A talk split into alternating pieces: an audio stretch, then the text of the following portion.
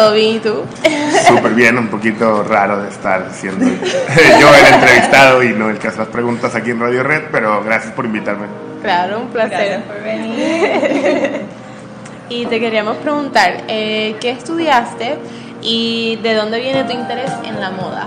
Estudié como que la carrera que en teoría todo el mundo que no sabe qué estudiar estudia, que es como ciencias de la comunicación, Ok. pero yo me enfoqué en lo que sería la filosofía de la comunicación.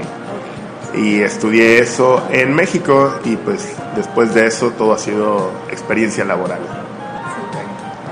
¿Y cómo fue que fuiste de, de las comunicaciones hacia la moda? Pues porque al final yo nunca como que he considerado que hay un diseño como de mi parte detrás de eso, es más como una comunicación o un mensaje. O sea, el 90%, bueno, quizá menos, pero el 80% de las, de las cosas que ha sacado Cisne es con algún tipo de, de font y es un mensaje o un reflejo de lo que se está viviendo en ese momento. Y pues eso me ha permitido que siempre lo como lo que reflejo, sea en México o sea aquí, pues siempre hay una empatía, la gente como que se identifica con eso porque es algo que ellos mismos están viviendo. Por eso yo creo que bien, por eso es que ahí entra como que lo de la comunicación y, y todo esto, porque nunca fue tanto como un corte o un estilo de la pieza, sino qué quería decir con eso. Eso, la identidad de la marca ha sido, la, ¿sientes que se ha mantenido desde el principio hasta ahora o ha evolucionado? Siempre hay evolución, o sea, yo no soy el mismo Humberto que cuando la empecé, la empecé hace un montón, la empecé solamente para mis amigos. Eh, por mucho tiempo, si no te conocía, era bien poco probable que tú tuvieras una camisa de cisne. Eh, pero pues ya obviamente el crecimiento profesional y personal pues hace que te abras a otras cosas que quizá en otro momento no. Eh, antes, con, básicamente con que me gustara a mí era suficiente como para imprimirla. Ahora pues ya se toman en consideración más cosas. Eh, ha evolucionado definitivamente. Ya no es una marca de un pulguero mexicano. O sea, Exacto, como ya- empezó. Exactamente. Ya ahora tiene como un espacio, una tienda con su nombre, que eso pues en algún momento nunca pensé que fuera a pasar. Wow. Y habían empezado, creo que había leído que era como que primero empezaron con pato. Sí, bueno, es, es como, una, como una leyenda urbana. A mí toda la vida en México, así como aquí me dicen H, allá todos me dicen pato. Ok. Eh, a así mí de- también me dicen de porque yo soy Patricia. Y Pues a mí por los a labios. pues. A mí como que, Ok. como tengo los labios grandes, pues todo el mundo me decía pato desde chiquito. Y cuando empecé mi, mi, mar- mi primer marca, que era de piratería, yo hacía transfers de South Park, de Hello Kitty y de Oh, películas, de películas de culto. Eh, se llamaba Dog Stuff, que era pues, las cosas del pato. Ok. Eh, y pues nada, era un pato con mi firma. Eh, y con el tiempo empecé a tratar de, de crear mis propios diseños, que básicamente bajaba un font de alguna página de internet y ponía alguna palabra que entendía que la gente iba a tripear con eso.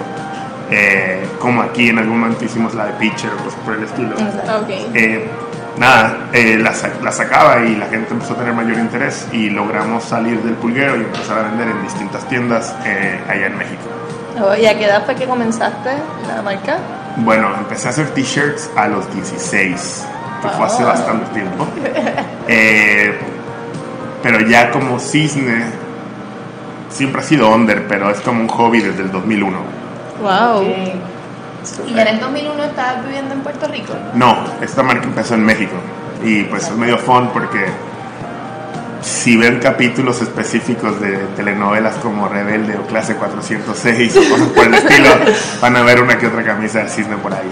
De verdad. Sí, eh, no, empezamos en México, empezamos, tratamos de empezar duro. eh, los ahorros que teníamos de haber vendido piratería por mucho tiempo los invertí en la primer marca original. Eh, nos iba, nos fue súper bien. Eh, siempre uno quiere más a veces de lo que puede. Y me puse como que a auspiciar bandas grandes y como que cosas así. De momento no resultó. Y ahí pues me mudo y ahí como que entra en un lapso de, pues, no sé, de Twilight Zone Cisne. Ha tenido par. Eh, me he querido quitar como tres veces, yo Y nunca llego, o sea, nunca, nunca llega a, a salir de compartírselo a mis personas close, como que tengo esta inquietud y todo el mundo me dice que no, No. y digo, ok, pues, perdón, mala mía". Yo creo que Sidney ya es mucho más grande que yo y al- yo tengo amistades fuera de Puerto Rico y en Puerto Rico con el cisne tatuado en su piel, ¿no? Wow. Entonces, eh, cuando yo decía me quiero quitar y tenía gente que me decía, ¿estás loco? ¿Cómo crees? Ya yo lo tengo O sea, tatuado, no te ya no es ya no es algo que sea solamente mío yo creo Sí.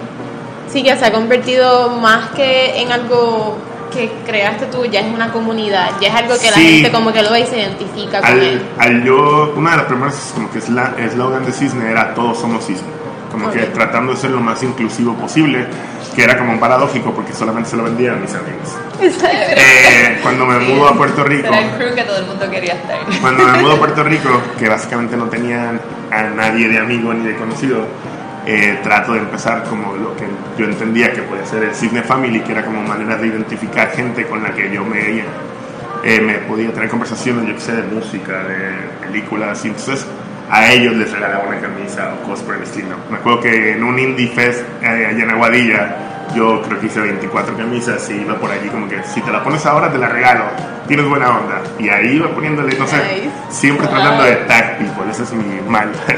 Wow. Exacto. Entonces tener muchas iniciativas y tomar mucho risk que en fin te salieron bien porque dónde estás ahora. Sí, sí, sí, sí. Yo pero te diría que no es hasta este año o después de María que, que por fin como que me abro completamente y digo, ¿sabes qué? Todos somos cisne de nuevo, ¿no? Entonces, o sea, yo antes era como bien receloso, como que quién, a quién yo ponía o por qué se la ponía. Y en verdad Y ahora es ya es... todo el mundo. Sí, digo, si te interesa, si lo entiendes, si te gusta, bien. O sea, para mí dudé mucho que Cisne fuera a pegar en Puerto Rico porque una de las primeras personas que me dio chance de colaborar con ellos fue eh, una disquera de reggaetón que se llama White Lion. White Lion. Y, y Elías, eh, gracias a Calle 13 y a José Luis Colón, empezó a pedirme camisas para los talentos de White Lion. Y la gente, entre ellos Randy, de Joel y Randy, o decían como que yo no quiero poner esto, esto es un patito ficho. Y decía, wow, aquí no van a querer comprar cine nunca. Pero nos quedamos con eso y se mantuvo cool. Wow. Pero, y eso de hacer esas conexiones con los artistas, eso, y hacer los eventos, es algo que no se veía, bueno, más, nada- más que nada los eventos así de experiencia que lleva haciendo Cisne por mucho tiempo, es algo que no se veía Pues, en su Aquí, momento cuando empezaste. En general. Claro, lo que pasa es que al final Sidney termina siendo un poquito también el alter ego de todos los inventos que a mí o a mis amistades se nos ocurran y pasa a segundo plano el ser una marca de t-shirts o de ropa. Porque es más como que, wow, ¿y si, y si hacemos esto? Por ejemplo, un amigo es DJ y no tiene dónde tocar porque las fiestas no están muy buenas últimamente, pues decimos, ok, pues vamos a hacer una fiesta para que este güey toque o un amigo es rapero y las fiestas no son buenas para los raperos y decimos, ok, pues vamos a... O sea, es más como una respuesta a una necesidad del mismo corillo y pues hemos tenido también muchas marcas que han compartido la visión que tenemos y se montan con nosotros. Súper, sí, eh, leí que también el momento que comenzaste, que le presentaste la marca a varias tiendas aquí, muchas lo, lo recibieron. Completamente. Eh, un shout out a Gravity, que siempre me dijeron que sí. Eh, Treats me hicieron crecer, porque al principio quizá la camisa no era de la mejor calidad. Y me decían, me gusta la idea, ve y trabájala más, ponle una etiqueta y como que no, al no aceptarme a la primera también me hicieron crecer un poquito, pero el resto de las tiendas nunca entendieron nada. Ya, pero tú, tú abriste tu camino. en fin. Sí, es que al final si no está para ti en el otro lugar, pues tú buscas hacerlo en A otro. tu ¿no? manera, Sí. claro. Sí, y antes de tener la, el concept store, antes tenías a Beast. Sí, ¿Verdad? Beast fue un... Había, en ese momento, había como un montón de gente haciendo t-shirts. Y estaba como que la moda esta que J Balvin eh, trajo de nuevo, de los muñequitos, de Mm, los sí. designer toys, Friends With You, Kid Robot, Medicom, etc. Eh, yo empiezo a llamar a gente, como que sabía que tenía su marca de ropa, estaban los de Hello Again, estaba Noxious, había como que par de corillos, y yo los llamaba, mira, este, quiero hacer una tienda de ropa, ¿tú le venderías? Entonces, "Mm, no sé. mira, quiero hacer una tienda de ropa. Entonces había una marca que se llama Fiction District, eh, que me dijo, sí, dale. Entonces, como que juntos, o sea, no teníamos mucho en común, simplemente nos conocíamos y los dos invertimos para hacer una tienda de ropa que se convirtió en Biz, que era básicamente nuestras marcas y juguetes de designer. Ah, súper. So, no te puedo decir que éramos los primeros porque ya había mucha gente jodiendo con, con los juguetes, pero pues fuimos los que más, eh, más salida tuvimos. Oh, wow. ¿Y cómo fue, cómo encuentras, antes que también la evolución de cómo uno piensa y la marca, cómo encuentras diferente la tienda Beast a lo que es el, el concept store ahora de Pues yo creo que en ese momento queríamos ser bien loud, como que muchos colores, o sea, yo tenía un jacket que todavía tengo en el closet solamente para verlo, que era de Kid Robot, que tenía como huesitos de todos los colores posibles. ¿Y nunca Parecía- me lo pusiste o...? No, me lo puse mil veces. Ah, lo que es que lo tengo ahora solamente para decir, wow, yo me ponía eso. eh, Te recuerdo. de sí, o sea, en ese momento éramos los más coloridos. Sidney lo que reflejaba en ese momento era en animales las caras de las personas que veíamos, como que en las fiestas, con las sustancias que se metían. Pero era como que con colores bien llamativos. Entonces, eh, en ese momento, no sé, éramos como más, eh, más divertidos, pero al mismo tiempo no tan pensados. Era como que quiero hacer esto, yeah, algo así. Y ahora es como, te digo, ya lo vemos más como un, como productos y como proyectos, como que, ok, vamos a hacer el proyecto de Not for Sale, ok, vamos a hacer el proyecto de Pichea y Vaina. Entonces ya lo hacemos más redondo. El de ahora del arco iris, que es, pintamos la tienda incluso con los mismos colores de la ropa, o sea, de la colección. O sea, estamos tratando de hacer como ideas más redondas, como decía Rafael Sepúlveda, un director creativo. Y cuéntanos de ese proyecto de Not For Sale. Eh, bueno, son como pequeños proyectos. O sea, Cisne es como la sombrilla, de ahí baja a Cisne Concept Store y de ahí bajaría a eh, los proyectos que creemos nos, nos identifican de cierta manera, desde lo más jocoso que es Picha y Baila, hasta lo más real que vemos todos los días en La Loíza, que es nuestra casa. Como que un montón de nuevos proyectos de gente que no necesariamente eh, vive aquí o está aquí. Entonces es como raro porque cre- crean nuevos espacios, pero de momento están medio vacíos y es como medio, no sé. Simplemente queríamos dejarles saber a la gente Sí, que están ocupando, pero en realidad no están ocupando esos espacios. Sí, no sé, queríamos dejarles saber a la gente que con nuestra vitrina que pasaba por ahí todos los días que, que Puerto Rico no está a la venta. pues. Exacto.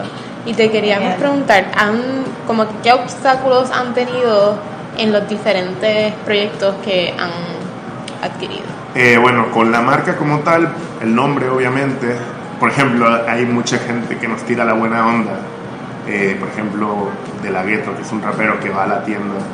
eh, y siempre dice como que, wow, saludos a la gente 6 9 Y yo como que, cabrón, no estás leyendo la camisa, es 6 O sea, se tiran la buena onda, pero el nombre siempre es un challenge. Es un challenge. Eh, en realidad al principio, pues la barrera cultural, al yo tratar de hacer una marca que refleja la cultura y no entender la cultura y pensar que entiendes la cultura, mm, el 90% de las camisas que hice al principio fueron un fracaso.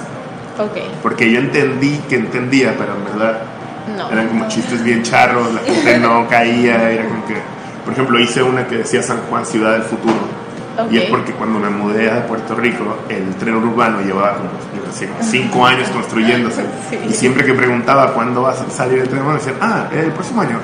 Y yo como que, wow, aquí todo es para... Para después. Pues hice una, una, una camisa con un tren urbano y decía San Juan, ciudad del futuro. Nadie me la compró. No, no entendieron. Exacto. Entonces, yo escuchaba que todo el mundo decía, ah, caballo. En ese momento todo el mundo era, que el que estaba bien duro era un caballo. Yo hice el logo de Cadillac con la palabra caballo. También nadie lo entendió. Quizá ahora funcionaría, pero Sí, Ahora en ese momento era como que camisa. la única que funcionó en ese momento era el logo de, de Jack Daniels. Ajá. Que hicimos la de Roncaña, Puerto Rican Pitorro. Ah, ya. Sí. Literalmente estuvo bien fun porque nosotros no reimprimimos las mismas camisas que hacemos. Y de momento, eso fue como que cuando yo sentí la palmadita en la espalda de por fin entendiste un poco. Porque hubo como 70 de los 78 pueblos que en la plaza pública vendían. Las vendían la- esas, las venden todavía. wow, súper bien. A Todavía. eso que nos emocionamos un poco y dijimos que ya agarramos el pelado. Sí, yo fui hace como un mes a, a Ponce y fui a una de las tienditas, esas souvenir shops, y tenían esa camisa. Pues te puedo decir que salió de aquí, salió de sí. Salió de Cisne, wow. Sí. Oh, wow. Pero y también, este, ya que estudiaste comunicaciones, y sabemos que trabajaste también para agencias de publicidad. Sí. Correcto. Trabajé, mi escuela se llama Grey West Indies, que no sé si ya es mucho como era antes, pero fue mi escuela y la marca Course Life, que de hecho con ellos me dieron la oportunidad de colaborar con Cisne y Calle 13. Eh, y aparte de eso, pues, he estado en lo que era Empire, que era una compañía bien grande de experiencia, eh, de la Cruz, y pues con mis hermanos de Buena Vibra que le han metido siempre a todo lo que tiene que ver con ideas nuevas. Súper. ¿Y cómo eh, la publicidad, la experiencia de la publicidad que tienes, ha ayudado a la ejecución de la marca? Pues yo creo que se han nutrido mutuamente. La mayoría de las veces que me contratan en una agencia, incluyendo Buena Vibra, incluyendo De la Cruz, ha sido como que me gusta lo que haces con tu marca, quiero que lo hagas con nuestras marcas. Y, y viceversa, pues la poca estructura que tiene Cisne es por lo que he aprendido trabajando con otras marcas. Exactamente. Y me imagino que cuando empezó lo de influencer, ya ustedes habían hecho algo Ya, mala mía, pero súper nosotros similar, pero años, hace originalmente. años, hace años teníamos un programa que yo digo que es como mi case study en la publicidad, bueno, mío y de muchos colegas que trabajamos en el mismo proyecto, eh, que fue Jack Daniels, que era una marca que aquí pasaba sin pena ni gloria. eh, las personas que estaban manejando la marca en ese momento confiaron en nosotros y en lo que te estábamos presentándoles, que era un, gru- un grupo de no influencers, sino de, de gente que podía vivirse la marca y Exacto. ser evangela- evangelizadores de la misma. Yo me Y acuerdo de eso. Duró como tres años, yo creo. Tuvimos como tres generaciones aquí, tuvimos una o dos en República Dominicana. Mm, O sea, creó unos, unos bonds bien fuertes entre una escena de distintos corillos Sí. eh, hizo que la marca tuviera relevancia. Bueno, So, yo me acuerdo cuando yo abrí Instagram, cuando empezó Instagram, yo vi eso pasar. O sea, Pues yo sí. veía ese corillo del que estás hablando, como que hablar de Jack Daniels, como que siempre pues, y ponen los hashtags de Jack creaban Daniels. esta duda. En ese tiempo te digo que ni siquiera estaba tan duro eh, todo esto de, de la influencia. Exacto. Sí, no era un thing. Y es funny, o sea, yo entiendo cómo funciona y por qué se hace. Creo que no se trabaja bien el- la mayoría de las veces. Creo que la gente, tengo amigos que se, se pusieron changuitos conmigo cuando saqué la de anti-influencers. Sí, me imagino que sí. Eh, es una camisa chilea.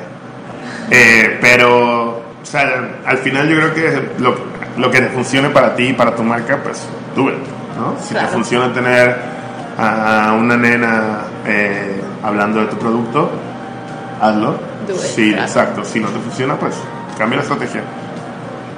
Y he visto también que eh, Cisne, como que ya, eh, J Balvin, Pues Bad Bunny, a todos ha sido gracias al, al mismo Cisne Family, como quien dice. Exacto. O sea, todo ha sido orgánico, obviamente todo ha sido provocado. O sea, no fue como que llegó J Balvin y me dijo, wow, me encanta tu camisa, la quiero.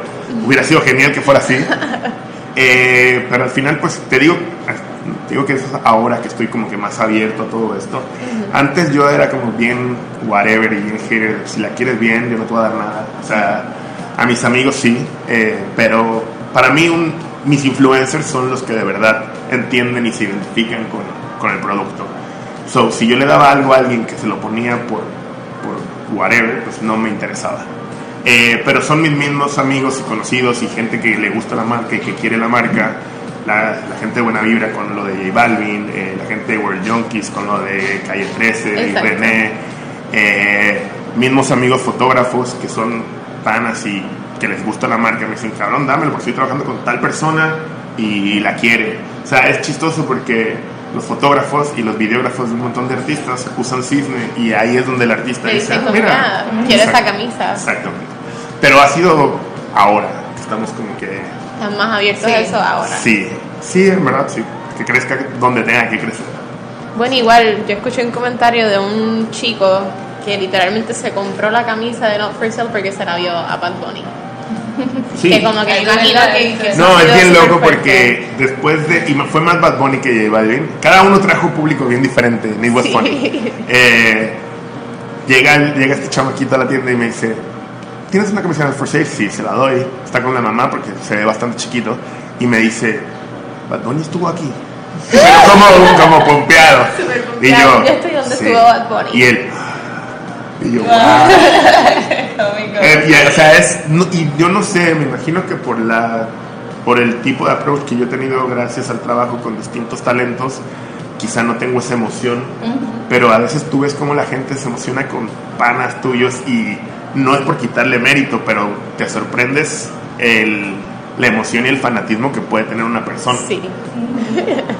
Increíble. ¿Y qué rol, cuál, cómo tú defines tu rol en la marca ho- hoy día? Bueno, yo soy como payo en Radio Red.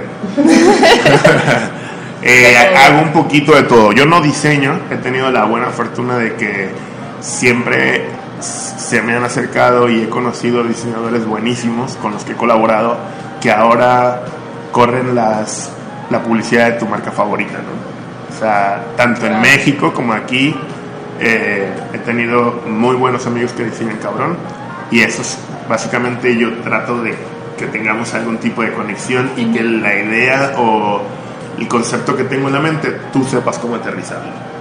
Eh, y aparte de eso, pues yo te diría que hay un montón de gente que hace como labor comunitaria, que sería como que todo mi corillo que siempre está pendiente y me echa la mano y me ayuda y de momento, mira, voy a ir a tal lado, préstame esta camisa o no sé. O sea, Eso es genial. Tener sí. un buen equipo es clave. claro, definitivamente. Grupo de amistades. Y eso es en la ropa. En Cisne en general, que sería como que todo lo demás, pues hay un corillo. Un saludo a Leo, que siempre está A en la Leo, tienda. él me voy a decir ahora. que él siempre que viaja siempre tiene. Sí, siempre Leo es esto, como el que se queda a, cu- a cuidar el, el, el headquarter. Eh, y Pedro Páez es como que el que se tira a la calle a hacer las experiencias ahora mismo. Eh, un saludo a Hugo, que por mucho tiempo corrió todo lo que era la imagen de también. Cisne. A Kurt en México, que ahora trabaja con Nike y, y más. Y ahora, Nice. no sé, en verdad un montón de gente. A George Luis, que es el nuevo corillo que está corriendo todo lo que es Sad Blue y, y más Wow. inventos. Eh, no sé, siempre hay buena onda cerca. Siempre. No, ¿Y cómo es ese proceso creativo para crear esas camisas, esos logos? Pues te digo, sinceramente, o sea, el que pasa tiempo conmigo sabe que yo digo, uh, y apunto un note. Uh, o sea, yo creo que todo el tiempo, y amistad, o amistades, o sea, yo tengo amigos que están en Nueva York, en México, y me envían un mensaje a las 4 de la mañana, seguramente borracho, y decía, uh, escucha este texto, y me envía como una idea para mí. O sea, todo el tiempo. Te diría que ayer hablaba de esto con un amigo, como que el conocimiento, decimos que el conocimiento y el dinero está ahí, solamente hay que agarrarlo. Exacto. Eh, todo el tiempo están pasando ideas. Sí, eso también, o sea, son varios años de ser paciente y consistente. Te diría que ese es el truco y eso es algo en lo que yo he pecado. Yo no he sido consistente con si, si te soy sincero. O sea, con lo que significa sí, pero con la marca no. Bueno, pero también lo puedes ver como tu evolución de persona. Claro, definitivamente. Que- No, y que ahora pues ya como que agarras el toro por los cuernos y, y ya no te Exacto, bajas. exacto.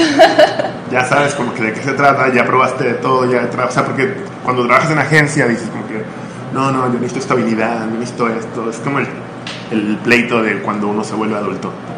¿Qué tan adulto quieres ser? ¿Qué tal? Eh, ya decidí que mi nivel de adultez máxima ya la alcancé. so, Ya. Ah, Eso me encanta. Bueno, ¿y qué ves para el futuro de Cisne? Pues consistencia, eh, seguir conociendo y trabajando con gente que nos vuele la cabeza y seguir compartiendo como que esa, ese tipo de energía de, de todo lo que está pasando nuevo. Ahora estamos trabajando con un chico que se llama Angel C que trae otra Sí, onda sí. diferente. O sea, como que siempre estar abiertos a cosas nuevas, eh, poder compartir y servir de plataforma para que esas cosas nuevas se sigan expandiendo. Eh, si Dios quiere, vamos a República Dominicana a hacer un pop-up. Eh, y me encantaría, no lo veo futuro próximo, pero me encantaría que Meji- en México se volviera a vender System. Nice, eso estaría súper. Sí, es como un- Puerto Rico no. No, se mantuvo por mucho tiempo. Había una tienda que se llamaba Sic- Sicario, Ok. pero ya la tienda cerró. Entonces, eh, pues, como que se quedó, me quedé sin ese único outlet que tenía, así que no he vuelto a ver qué onda. Okay. ¿Y cómo has balanceado, porque has trabajado de, de todo un poco, como, cómo has balanceado trabajar en tu restaurante, en Bueno, ahora mismo, moda? ahora mismo no tengo nada, pero, tristemente. pero lo tuviste. Sí, yo creo que eh, como que si tú estás di- disfrutando de todo lo que estás haciendo, para mí es como, va a sonar medio glotón, pero es como tener un buffet de enfrente y probar un poquito de todo. Al final, o sea, te vas a disfrutar todo. El chiste es saber, pues, que a veces no me sale, pero pues no llenarte mucho. Sí. So, very nice. ¿Y cómo has visto que la industria de la moda ha cambiado? ¿Sientes que... Pues fíjate, va, es bien, bien chistoso lo que te voy a decir para mí, porque yo creo que Cisne, eh, el Rex en su momento, eh, Cisne Concept Store o las personas con las que he trabajado, yo creo que nunca han estado de moda cuando los hemos trabajado, o es- porque las modas para mí son perecederas, ¿no? O sea, si tú estás de moda, sabes que en algún momento no lo vas a estar. Exacto. So, yo prefiero no hacer nada de moda ni estar de moda. Para mí la moda es como un monkey see, monkey do. Exacto. Y cuando deje de hacerlo Monkey 1, pues Monkey 2 lo va a dejar de hacer. Y es como una cadena alimenticia de gente que empieza a hacerlo porque otra persona lo hace y lo deja de hacer porque esa persona lo deja de hacer. Entonces, si tú te sales un poquito de esa norma y haces lo que te da la gana, pues la gente que le dé la gana estar Fox with you en ese momento, pues lo va a hacer. Exacto. Sí, es como... como Es una el- manera de mantenerte constante. Sí, no- es que es como, no pasar como si estás al margen, no necesariamente te va a dar duro el que pasó. Es como unos jeans, o sea, pueden pasar de moda mil veces o pueden estar de moda mil veces, sigue siendo una pieza básica, es como la t-shirt. O sea, por eso Exacto. lo que hace Cisne básicamente son basics. We're a basic brand. Todo está genial. ¿Qué les recomendarías a personas que quieran hacer algo similar a lo que estás haciendo o lo que has hecho? Eh, bueno, que hagan lo que quieran hacer. Porque volvemos, o sea, que nadie lo haga porque a alguien más le funcionó, o porque a alguien más, o porque, no sé, si lo quieres hacer, inténtalo, si no te sale o no te gusta al final, pues siempre puedes decir, no era por aquí, y te tiras para otro lado. Exacto. Eh, y les diría que yo me di cuenta de esto tarde, creo, eh, pero les diría que, que no se quiten, como dicen mis amigos del local, que flaquear no es una opción. Flaquear no es una opción. Bueno, y amén, volviendo a lo de la tienda, ¿por qué le llamaste un concept store? Bueno, ahora veo que ya a la gente le ha gustado el nombre y se ha seguido repitiendo en otros concept stores de la isla. Pero pues no queríamos ser una tienda de ropa.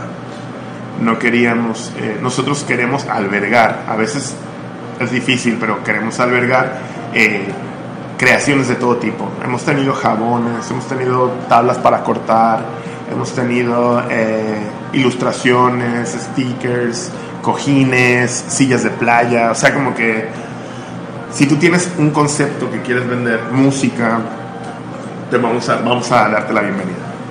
Ahora estamos cambiándola un poquito a que sea más como un museum store No, ok. y que el, y que el museo sea Puerto Rico. O sea, que sea como una especie de premium souvenir shop. Vamos a ver en un año cuántos premium souvenir shops hay por ahí.